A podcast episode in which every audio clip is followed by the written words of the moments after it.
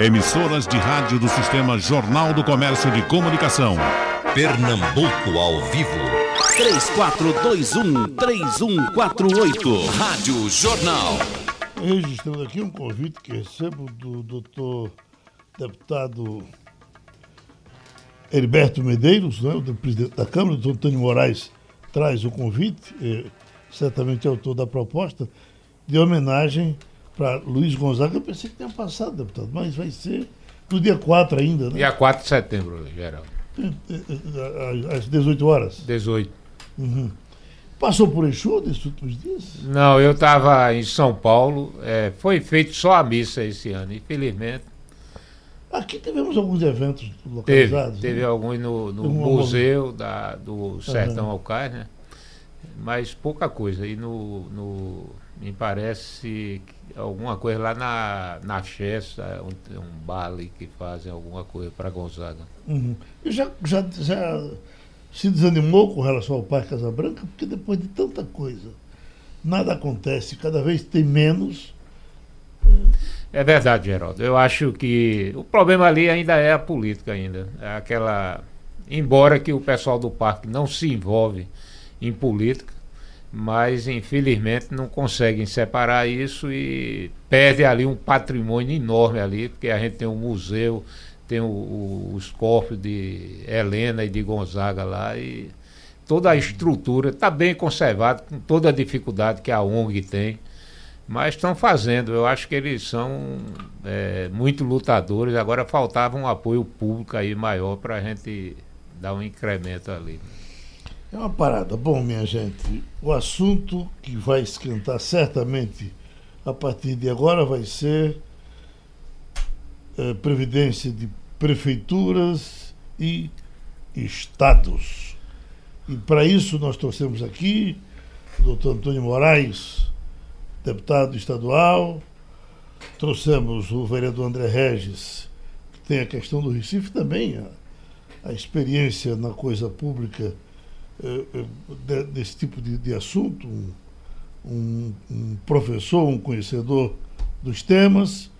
Já temos agora um competente advogado, o doutor Vasconcelos, para tratar desse assunto com absoluto conhecimento e vamos, vamos trabalhar. Já está na, na, na, na sua relação de preocupações, doutor Antônio Moraes? Olha, Geraldo, eu acho que. Aliás, essa... o senhor já fez um debate na Assembleia. Fiz, a gente trouxe inclusive o secretário da Previdência aqui para que ele pudesse, quando estava discutindo a Previdência a nível nacional. Eu acho que a gente cometeu um erro muito grande, o, o Congresso, na hora que não incluiu os municípios e os estados.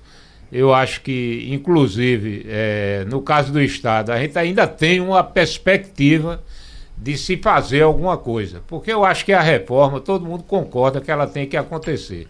Se tem alguns fatos que uns concordam e outros discordam, mas eu acho que na grande maioria era uma coisa necessária para o país. Eu tive agora, quando eu saí da Assembleia, com o secretário Despadilha, para que o, o ouvinte possa ter uma ideia do tamanho desse problema. Pernambuco teve um déficit em 2019, em 2018, de 2 bilhões e 600 mil milhões de reais. É, e o investimento, André, de 300 milhões. Então a gente está. O, o, previsto para 2019 é 3 bilhões. Então você está investindo 10% do que o Estado arrecada. Uhum. E isso não é diferente na questão das prefeituras, não eu acho que uma, uma, uma, uma questão ainda muito mais grave.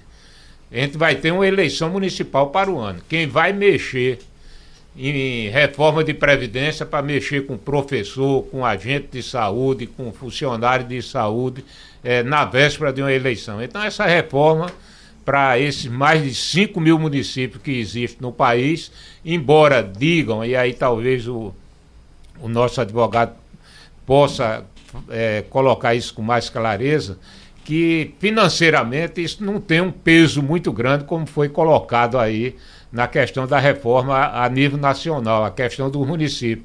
Mas a realidade hoje é que os municípios estão quebrados, literalmente quebrados. A maioria dos fundos de previdência dos municípios hoje são deficitários. Eles não se pagam mais. Você está tirando dinheiro já de onde não tem para pagar a esses funcionários é, que é do quadro de aposentado desses municípios. Então, é uma situação extremamente complicada. E pior ainda, que talvez aqui André não saiba e, e doutor Alexandre, é que no interior, na maioria das cidades ainda, tem estabilidade financeira. Uma coisa que acabou eu me lembro que eu fui secretário no governo de doutor Arraes. explicar o que é estabilidade financeira? Estabilidade financeira, Geraldo. Você tem um emprego na prefeitura que e ganha. Se pelo maior salário. É, você ganha lá uhum. mil reais. Aí, se você tiver gratificações ou tiver um cargo, mas vamos fazer um exemplo aqui, secretário. Se você conseguir ser secretário por cinco anos, você, quando for voltar para seu cargo natural lá na, na, no, no, local de trabalho, você vai ganhar como secretário, até uhum. morrer. Se morrer antes da mulher, a mulher vai ficar recebendo a sua pensão também como secretário, ou vice-versa. E tem muitos cargos que não são de secretários que têm salários maiores do que dos secretários. E né? leva, incorpora do mesmo jeito. Tanto uhum. incorpora a gratificação como incorpora o cargo comissionado. Um exemplo que eu conheço bem, doutor Antônio Moraes, de um, amigo que foi superintendente do Geraldão, ele sempre teve car cargos menores. No próprio Geraldão, ou fora do Geraldão, quando um dia foi superintendente do Geraldão se aposentou com, como superintendente do Geraldão, está levando perto de 15 mil contos. Não, a gente chegou a ter casos aqui de pessoas que tinham um cargo menor, é, tinha um cargo de diretor, de assessor, ia ser secretário, passava um dia como secretário e se aposentava posteriormente ou ficaria percebendo já como secretário com a estabilidade financeira. Quer dizer, isso já acabou no governo federal, isso já acabou nos governos estaduais. Eu acho que a prefeitura do Recife acabou. Algumas prefeituras organizadas já acabaram.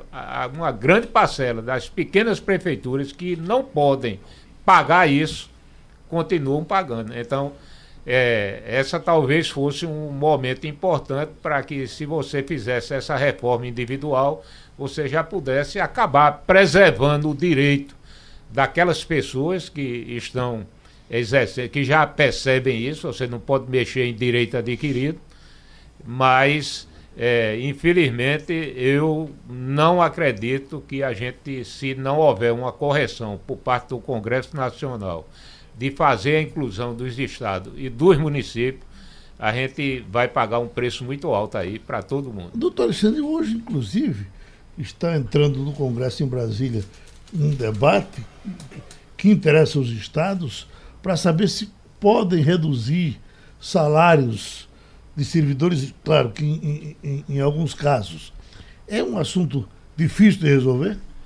Bom dia, Geraldo. Bom dia, Bom dia vereador André Regis, bom dia, deputado Antônio Moraes e ouvintes da Rádio Jornal. É um tema muito polêmico, Geraldo. Né? A Constituição ela proíbe a redução de vencimentos, tá? É, a redução de proventos, a, re, a, redução de vencimentos. Então, uma pauta realmente muito delicada. Uhum. Né? Em relação à reforma da Previdência, é, Geraldo, é importante dizer que desde a Constituição de 1988 para cá, várias reformas foram feitas, né? E vários ajustes foram feitos também. O, o, o, nobre deputado falou aqui sobre a estabilidade financeira. Né? A estabilidade financeira existia quando o servidor público exercia um cargo comissionado, né? então incorporava e levava aquele, aquele, aquele valor da incorporação para a aposentadoria. Né? Uhum. Então isso foi extinto, como ele bem falou, no, no âmbito é, federal, né, que eram os quintos, décimos, no âmbito do Estado de Pernambuco, que se chamava exatamente de estabilidade financeira, e ela está congelada. Então não há nem aumento nem reajuste da estabilidade financeira, ela ficou congelada. Então a gente percebe que houve uma evolução já do sistema previdenciário. Veja, em 1998 houve uma grande reforma. Foi a reforma do presidente Fernando Henrique Cardoso, que acabou com as aposentadorias por tempo de serviço. Até então, Geraldo, as pessoas se aposentavam sem contribuir, se aposentavam com tempo de serviço. Naquele momento, em 98, Né? Houve também o fim da aposentadoria proporcional. As pessoas se aposentavam muito cedo, com é, 25 anos de tempo de contribuição à mulher, 30 anos de tempo de contribuição homem. Foi instituído o fator previdenciário. Né? Então, essa reforma, a reforma do Fernando Henrique Cardoso, ficou conhecida como a reforma do fim do tempo de serviço. A partir de agora, tempo de contribuição. Aí veio o presidente Lula e fez uma grande reforma também, que é a reforma dos servidores públicos, em 2003, com a emenda 41. Né? Relatada né? por Maurício Randes, né? Relatada pelo Maurício Randes, uhum. foi onde ele acabou com a paridade e integralidade. Então, todo servidor público que ingressou no serviço público após a emenda 41, ou seja, a partir de 1 de janeiro de 2004, não se aposenta mais com paridade e integralidade. E instituiu também a contribuição previdenciária do servidor inativo. Então, essa reforma, apesar de não ter sido assim denominada, sim, foi a reforma que combateu os privilégios. A reforma de eh, 2003, tá? Veio a presidente Dilma Rousseff, fez algumas reformas. A mais importante foi a da pensão por morte, que não é mais vitalícia, ela passa a ser temporária. Né? Para ser vitalícia, tem algumas regras. A, a, convivência tem que ser acima de dois anos, né? A, a, esposa ou o marido tem que ter mais do que 44 anos de idade. Então, o sistema previdenciário ele vem evoluindo, se aperfeiçoando. Né? Chegou nesse momento, é necessário fazer uma reforma? É necessário, sim. Tá? Agora, é, essa reforma, é bom dizer desde já, não vai ser reconhecida como uma reforma de combate aos privilégios. Ela vai ser conhecida como uma reforma da idade mínima, porque ela coloca idade mínima em todos os benefícios. E aí a pergunta é: os estados e municípios, né? É importante que entrem nessa reforma? Veja, Geraldo, eu sou um defensor da isonomia, princípio da isonomia, princípio da simetria. Eu acho que o, o, o benefício previdenciário, o, o, sistema previdenciário deveria ser uno né, para todos, estados, municípios, é, é, é, é União, né, um sistema só. Tá? Mas a pergunta é: essa PEC 06 ela será boa para estados e municípios? E aí eu faço essa indagação, não é afirmando. E aí eu queria até. É, é, consultar? Não consultar, mas fazer aqui uma, uma provocação né, ao vereador André Regis, porque, veja, essa reforma ela tem é, duas facetas. Tem a dos benefícios previdenciários, onde vai haver uma maior exigência dos requisitos, e você tem também a questão da, das alíquotas. Então vamos pegar aqui a, a, a, título de exemplo o Estado de Pernambuco. Nós cobramos aqui no Estado de Pernambuco, deputado, é, 13,5% a título de alíquota. Tá? No estado de Pernambuco, me parece que mais de 80% dos servidores públicos aposentados ganham até um salário mínimo. Passando a reforma, a alíquota para quem ganha até um salário mínimo vai para 7,5%. Ou seja, pagamos hoje 13,5%. O servidor público paga hoje 13,5%. Passando a reforma, vai para 7,5%. Você pode ter, pode ter, aí eu estou fazendo uma provocação, você pode ter perda de arrecadação em razão das alíquotas aplicadas nos estados que já aplicam uma alíquota de 14,5%, que é o estado de Goiás, Pernambuco 13,5%. Por outro lado, você vai ter um ganho em relação ao endurecimento das regras previdenciárias de concessão dos benefícios. A pergunta é: esse endurecimento dessas regras, ou seja, a economia na concessão dos benefícios, tá? Ela é maior, tão maior do que a perda que você pode, pode ter com a redução das alíquotas, isso é algo que os estados e os municípios, de maneira é, responsável, deveria, Geraldo, já ter feito um estudo atuarial, financeiro atuarial de cada previdência com base na PEC 06 aprovada. Eu não estou aqui, é, é, vereador, dizendo que vai haver uma perda de arrecadação. Eu estou é, colocando a minha preocupação, tá? Que poderá, tem que, tem que se fazer um estudo. Eu pergunto, esse estudo foi feito? Uhum. Há estudo no estado de Pernambuco, nos municípios, né? Então deixa aqui essa pergunta. Deixa eu entrar com uma pergunta para o doutor André Regis. No caso do Estado, todo mundo fala, inclusive o pessoal do governo, mesmo dizendo que é, precisa de uma reforma, mas a reforma não, não deve ser assim nem assado, não pode ser ruim para os pobres, e não sei mais o quê, mas se convence de que tem e fala-se nessa uh, nesse débito danado que fica aí todos os meses. Com relação à Prefeitura do Recife, o pessoal de lá já fala com mais otimismo. Não, aqui pode se precisar de alguma coisinha aqui e ali. Não é uma, uma reforma pesada. Qual é a situação da Prefeitura do Recife, doutor André? Bem, de acordo com o que a Prefeitura própria informa, os relatórios da Reciprev, que é o, o fundo da Prefeitura, a situação hoje é relativamente confortável na medida em que ah, existe recursos montante superior a 2 bilhões ah, de reais em caixa. São 9 mil aposentados e pensionistas, mas essa tranquilidade, ela será para sempre? Acho que não. Porque nós temos aí 29 mil servidores que daqui a pouco vão se aposentar também. E com a, a longevidade, os servidores se aposentando ainda jovens e com saúde, isso vai impactar tremendamente na, nas finanças do município. E esse fundo, que hoje parece ser alguma coisa que dá conforto, na minha concepção não será.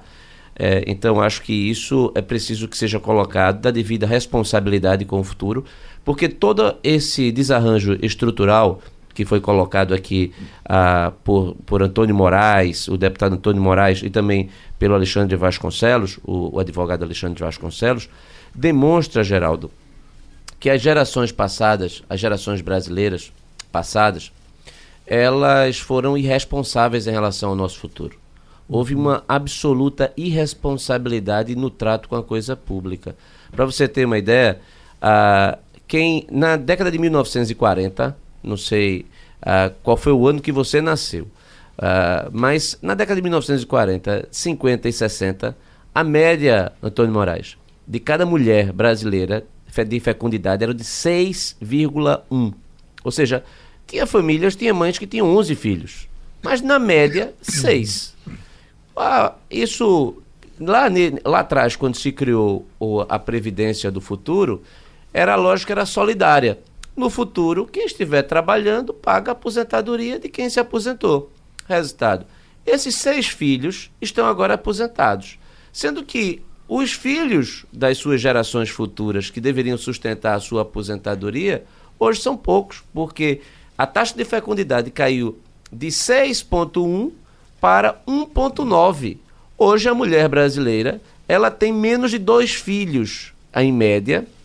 E se o sistema ele é baseado de que quem está trabalhando paga a aposentadoria do aposentado, a conta vai ficar impagável, porque o, o, o número de brasileiros que ingressam no mercado de trabalho é inferior ao necessário para sustentar a Previdência. Então, aí há um desequilíbrio estrutural.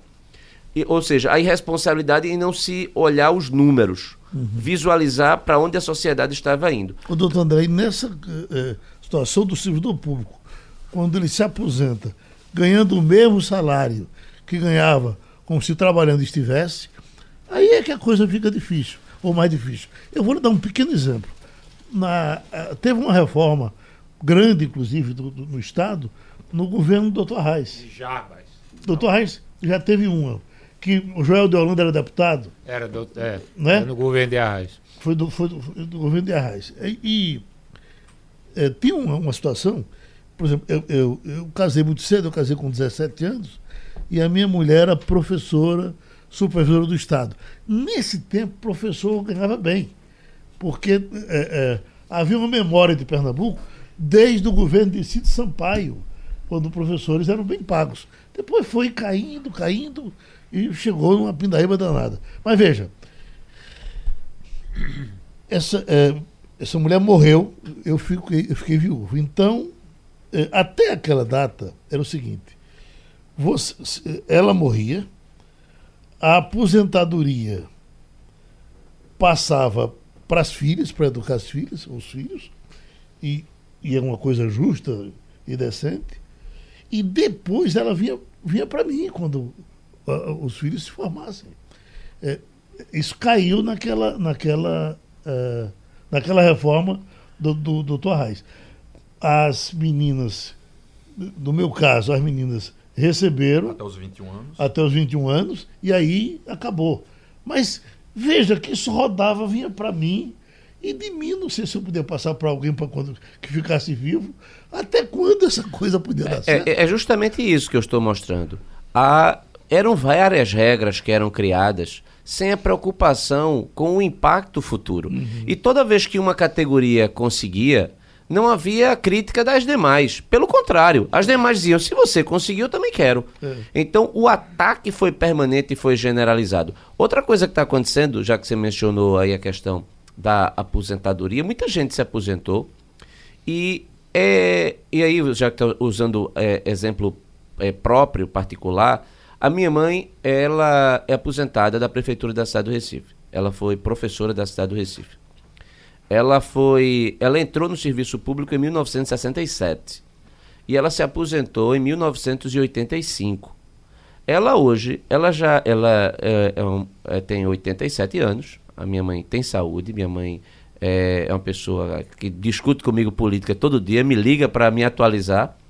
Minha mãe está mais tempo aposentada do que ela passou trabalhando. Uhum. Então, isto é a tendência. A tendência vai ser as pessoas trabalharem mais do que elas passaram aposentadas. Agora vai ser a regra. Então vai ser a regra. Outra, é? Então isso significa que a lógica da, da sua contribuição ela não paga. Uhum. O quanto você contribuiu não pagará a sua aposentadoria. Então a, dizer, a pessoa vai dizer: não, eu estou recebendo o que eu tenho direito porque eu contribuí. Esta regra não é válida porque hoje, com a longevidade, as pessoas tendem a passar mais tempo aposentado do que trabalharam, consequentemente, vão receber muito mais do que contribuíram.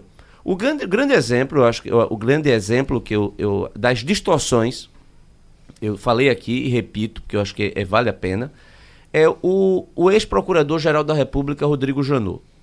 Ele se aposentou com 60 e poucos anos, menos de 65 anos. Ele se aposentou recebendo o teto do funcionalismo. Tendo recebido o teto do funcionalismo durante muitos anos, ou seja, uma pessoa que tem patrimônio, que tem riquezas acumuladas. Rodrigo Janot, ele é relativamente jovem, tem saúde. Quantos anos Rodrigo Janot receberá pela frente o teto do funcionalismo público enquanto aposentado? Ele, a, a sociedade aguenta pagar 39 mil reais por mês a Rodrigo Janot para ele ficar aposentado ad eterno, porque essa é que é a realidade. Mas, Você vai dizer, mas ele contribuiu. Não contribuiu o suficiente para a expectativa de vida que ele tem, e mesmo assim, o quanto ele passará em termos de pensão para o seu, o, o, o, no caso, a sua esposa. Seu, então, esse, é, essas distorções, elas estão aí mostrando a realidade. Os municípios e os estados, você ter, é, isso é generalizado. Hoje, o déficit dos, dos estados são 100 bilhões nas contas de, de 2018. Antônio Moraes mostrou aí que a, a perspectiva de 3 bilhões só em Pernambuco, 3,6 para 2019. O Rio de Janeiro, 12 bilhões de déficit. Minas Gerais, 17 bilhões de déficit. São Paulo, 24 bilhões de déficit. Como é que a gente vai sustentar isso? Não se sustenta. Então, aí o preço da responsabilidade chegou. Alguém vai ter que pagar essa conta e esse alguém é aquele que está no mercado de trabalho hoje, querendo trabalhar e aqueles que estão do lado de fora e querendo entrar, porque a conta, Geraldo, lamentavelmente chegou e ela é cara, é salgada e está tirando os investimentos os investimentos em saúde, em, em, em estradas, é, é, em educação, em segurança, todos os estados estão quebrados. Doutor Alexandre, que é uma palavra. É, eu prestei atenção no exemplo dado pelo nosso amigo aqui, André Regis, do Rodrigo Janot, mas a minha pergunta, André, o que é que a PEC 06, o que é que a reforma muda em relação a isso? Muda muito pouco. Aumento da alíquota para ele. Então ele vai. É, os 22% de, de, de alíquota ver... sobre a sua. A, é. Os seus proventos. Na, né? então, na, ver, na verdade, se passar... até 22%, mas a alíquota efetiva vai para 16,68. Hoje ele pagaria 11%. Em, em relação à alíquota, tudo bem. Mas em já relação seria um alívio. Já seria um alívio. E não, outro... não resolve porque ele tem direito. Claro. E tem a, outro... a questão é que foi construída lá atrás e quando você quer consertar, as pessoas tendo direito, as pessoas geraram expectativa, também é muito difícil. Então, não é, é esse é o tipo de reforma que é, as pessoas não vão sair satisfeitas. Uhum. Você não vai. E eu estou falando isso, veja, André, eu sou servidor. Eu, deixa eu falar. Só para concluir, só para concluir, em relação à alíquota, realmente André tem, tem, tem razão. E a reforma traz, inclusive, uma alíquota extraordinária. Quando o, o regime próprio de previdência é, for considerado é, deficitário, o regime pode criar, Geraldo, uma alíquota extraordinária. Tá? Então, os servidores públicos poderão é, pagar, além dessa alíquota nova, tá? pagar também uma outra alíquota, que chama alíquota extraordinária, por um determinado momento, para poder melhorar a saúde financeira, né, o equilíbrio financeiro e atuarial daquele regime. Então, no tocante às alíquotas, ok. Mas no tocante aos requisitos para a aposentadoria, né, mudou pouco. Vai para 65 anos, o servidor hoje se aposenta aos 63 em média, 62, 63. Houve uma mudança pequena, um pouco tímida, mais tímida ainda para os servidores públicos militares, extremamente tímida a reforma deles, né? E uma reforma severa, uma reforma drástica para o regime geral de previdência, para os servidores da iniciativa privada, né? Uhum. Que estão perdendo né, o direito à conversão do tempo de serviço especial em comum, é, está perdendo o direito à aposentadoria especial com exposição à eletricidade, o, o, o, o, vigilante com arma de fogo está perdendo direito à aposentadoria especial esse, em razão do. Esse já perderam praticamente. Não, né? com a PEC 06 aprovada agora. Uhum. Agora, eles certo. estão tirando esse direito. Uhum. Então, em relação à concessão dos benefícios, o que a gente vê tá, é que é, algumas categorias ficaram é, privilegiadas, como os servidores públicos militares uhum. né, e os servidores públicos civis ligados a, a a vigilância, né? Eu quero dizer a polícia, polícia federal, uhum. agentes penitenciários, né? Então, uh, eu só queria tocar nesse ponto, né? Que houve é, combate a alguns privilégios, mas Sim. se esperava muito mais. Debatendo reforma previdenciária de municípios e status. Doutor Antônio Moraes. É, primeiro, Geraldo, dizer o seguinte. Imagine se, a, se tem. Eu acho que foi uma grande conquista do, do Congresso. Se para o Nordeste se mexe na aposentadoria rural, a gente estava literalmente quebrado. Quebrado. Quem movimenta a economia hoje dos pequenos municípios no Nordeste do Brasil hoje é a aposentadoria rural. E que eu sou crítico, eu acho que essa aposentadoria ela deveria estar na, no Ministério da Previdência ou na, na do, de ação social, alguma coisa dessa natureza. Não incluído no, no Ministério da Previdência, uma vez que a, a grande maioria hoje daqueles que recebem, e é justo que recebam, e é importante para o Nordeste, é, eles não contribuíram, a maioria nunca contribuiu com a Previdência. Mas é, é, é fundamental. Então eu acho que o Congresso, com a retirada da aposentadoria rural, ele é, poderia a situação da gente aí ser muito mais complicada. Mas o que eu queria lembrar aqui, Geraldo, eu tenho seis mandatos de deputado.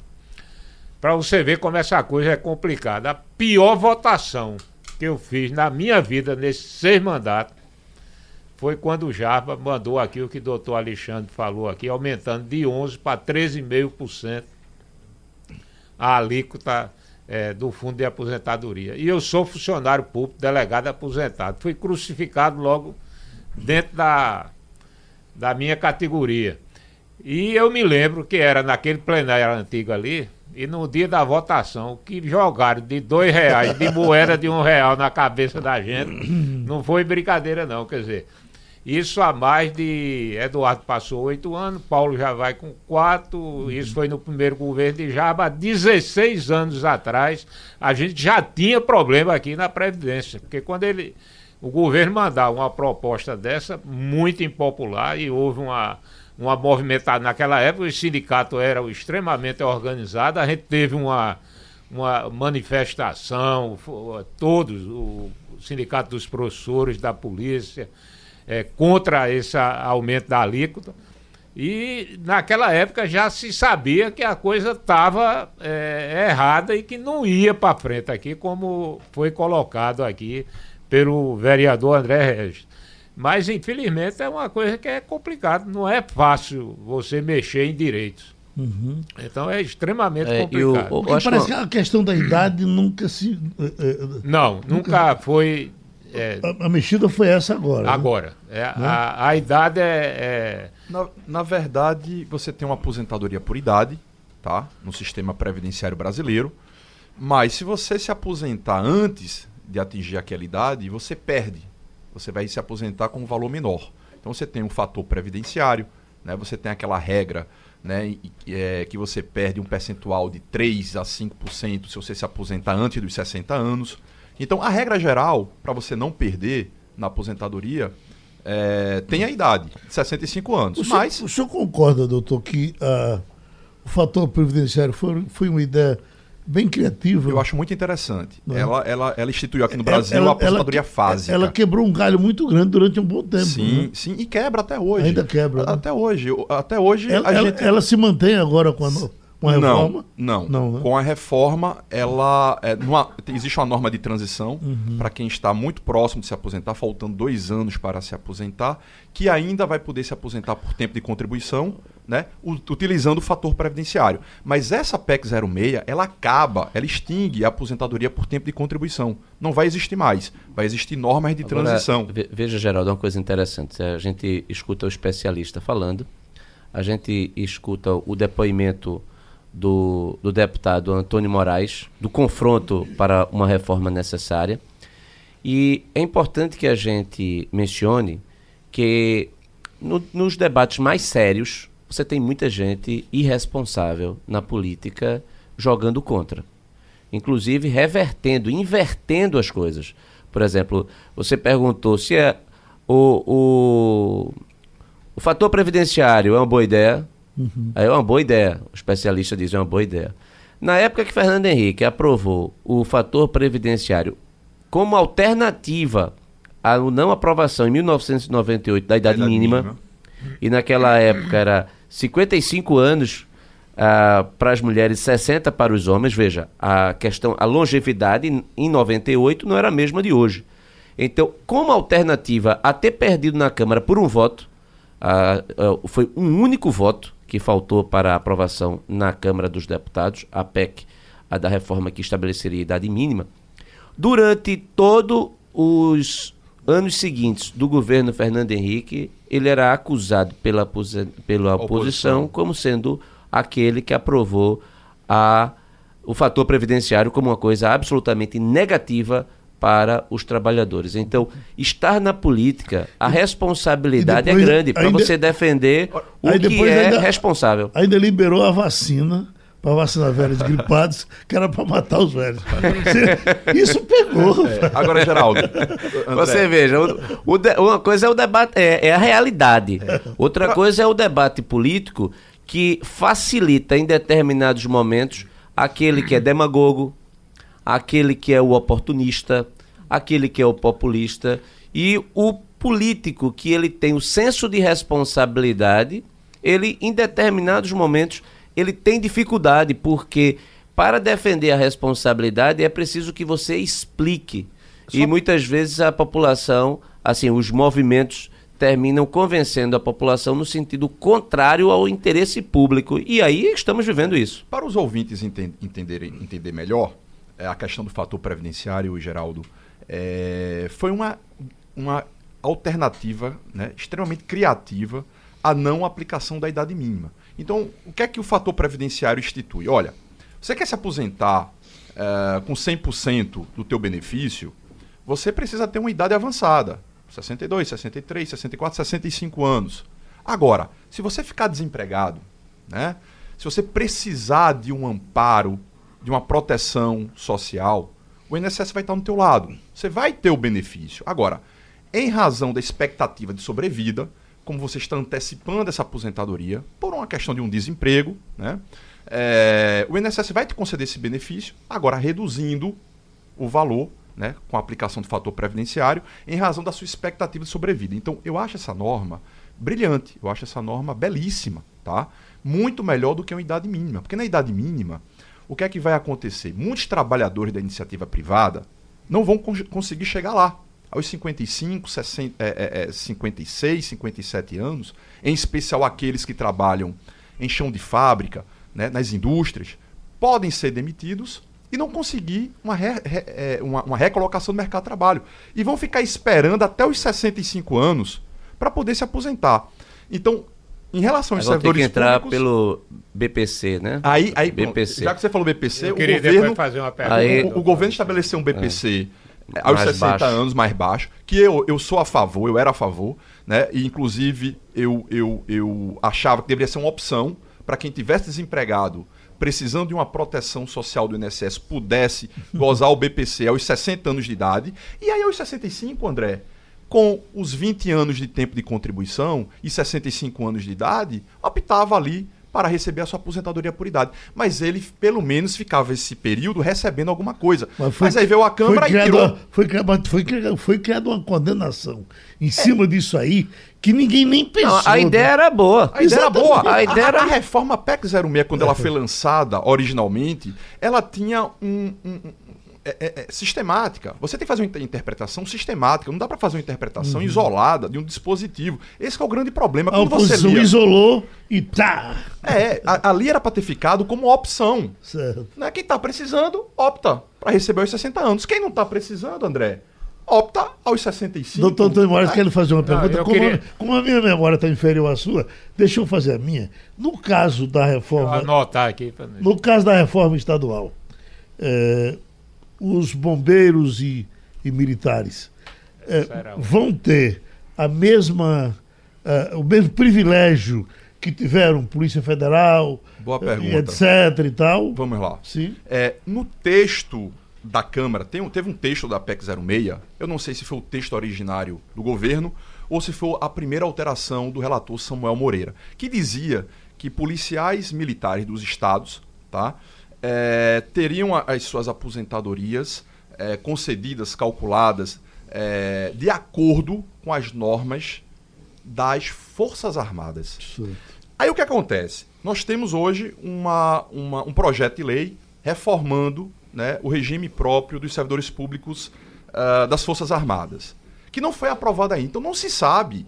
Veja a, a- a questão dos, estado, do- dos estados. Como é que eu vou aprovar uma coisa que eu não sei como é que vai ficar a reforma das Forças Armadas? E a reforma das Forças Armadas é muito tímida. Então, o soldado, por exemplo, vai poder se aposentar a partir dos 50 anos de idade. As normas de transição, o período a mais que ele precisará eh, contribuir, é de 17% a mais. Enquanto da iniciativa privada é de 50% a 100%. Tá?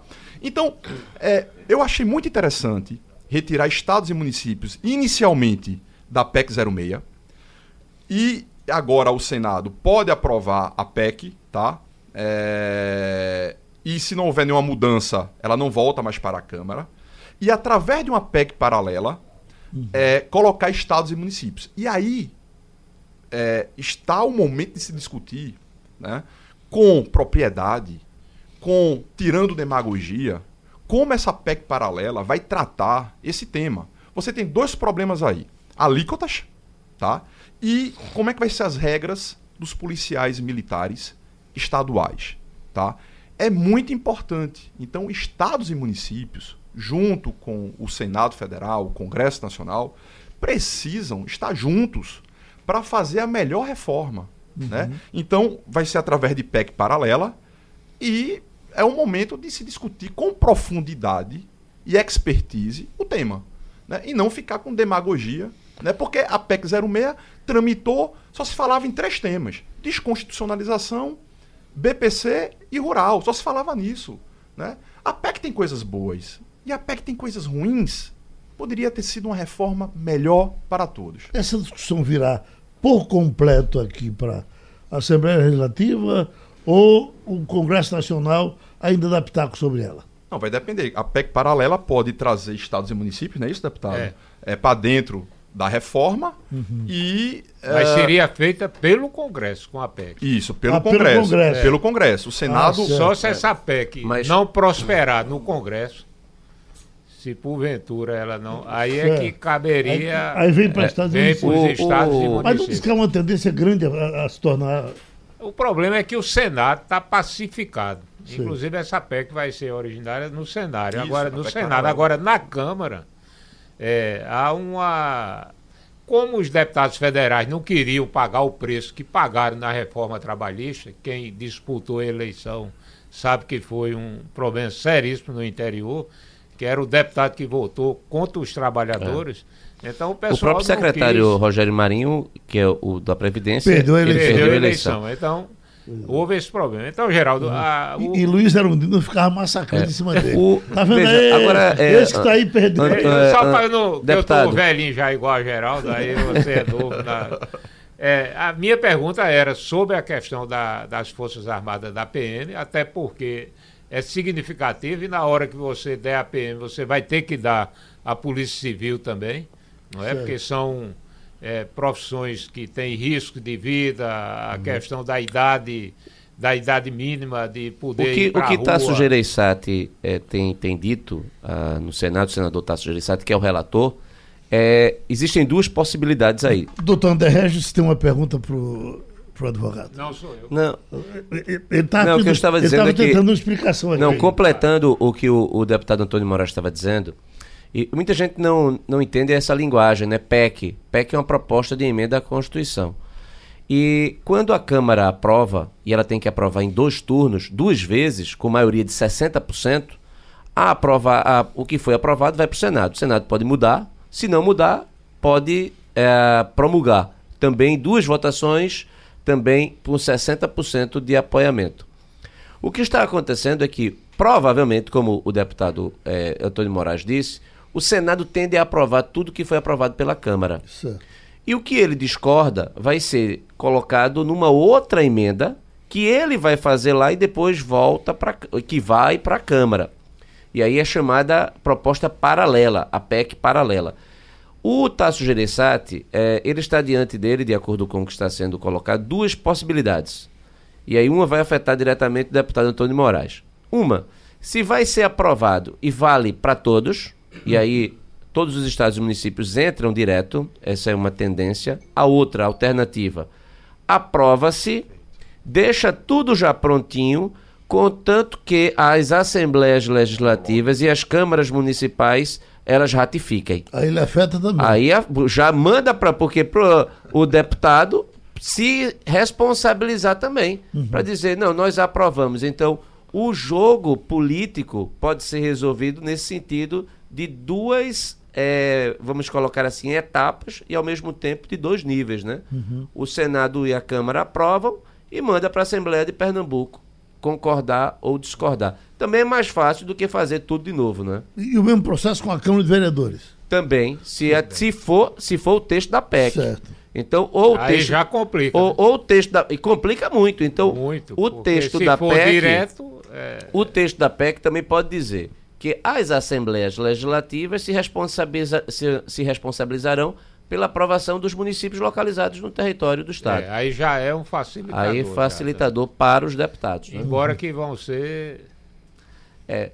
E, e, é, e, eu, e aqui eu concordo com a posição do, do deputado Antônio Moraes, porque não fazer para todos é de uma irresponsabilidade gigante.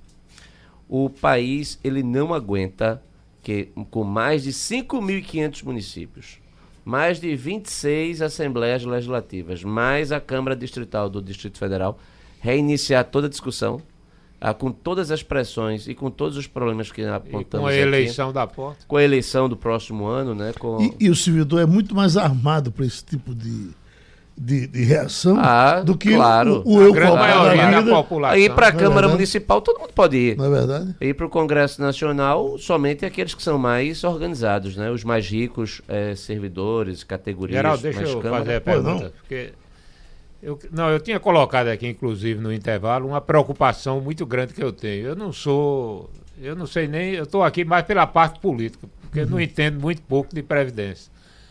Mas uma coisa que tem me preocupado bastante é a questão da, da minha região. Dizer, eu sou de uma região de usina. onde é o maior empregador da, da região da Mata Norte e na Mata Sul do estado de Pernambuco.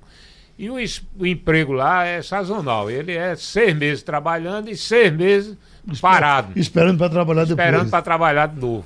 E uhum. Como é que o cara vai se aposentar aí? Ele vai virar o Matusalém aí, não vai conseguir chegar, doutor Alexandre. É, é difícil um trabalhador rural é, chegar não, eu aos falando trabalhador anos. rural, mas tem o trabalhador da indústria, sim, tem sim, o motorista, sim, tem uma série de outras categorias é que estão nesse mesmo processo. É, é difícil, né? É, é, no, no, regime é, geral de previdência, no INSS, o, servidor, o, o, trabalhador da iniciativa privada convive com a sazonalidade e a precariedade do emprego.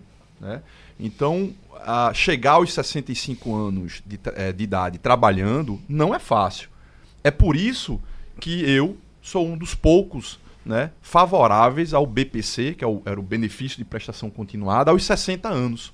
Né? Eu acho que quanto mais você amplia a teia social, né, se amplia a proteção social do regime, né, menos, menos miséria né, é, existe no país. Agora, é, é importante. É tanto, doutor, que está todo mundo aí correndo atrás para pegar esses 500 reais do FGTS. É verdade. Tem gente levando isso tão a sério é. que parece que vai comprar o mundo com esse dinheiro. É verdade. E, e você tocou num ponto né, de reaquecimento da economia, porque a reforma da Previdência, Geraldo, não só faz com a mudança das normas de concessão dos benefícios previdenciários, não. Tá? É muito importante o reaquecimento da economia né? a diminuição do desemprego. 14%, 13% de desemprego, isso gera um impacto brutal para os cofres né? do regime geral de previdência social. Meus doutores, o tempo da gente foi estourado. Muito obrigado. Sugestão ou comentário sobre o programa que você acaba de ouvir, envie para o e-mail ouvinte@radiojornal.com.br ou para o endereço Rua do Lima 250, Santo Amaro, Recife, Pernambuco.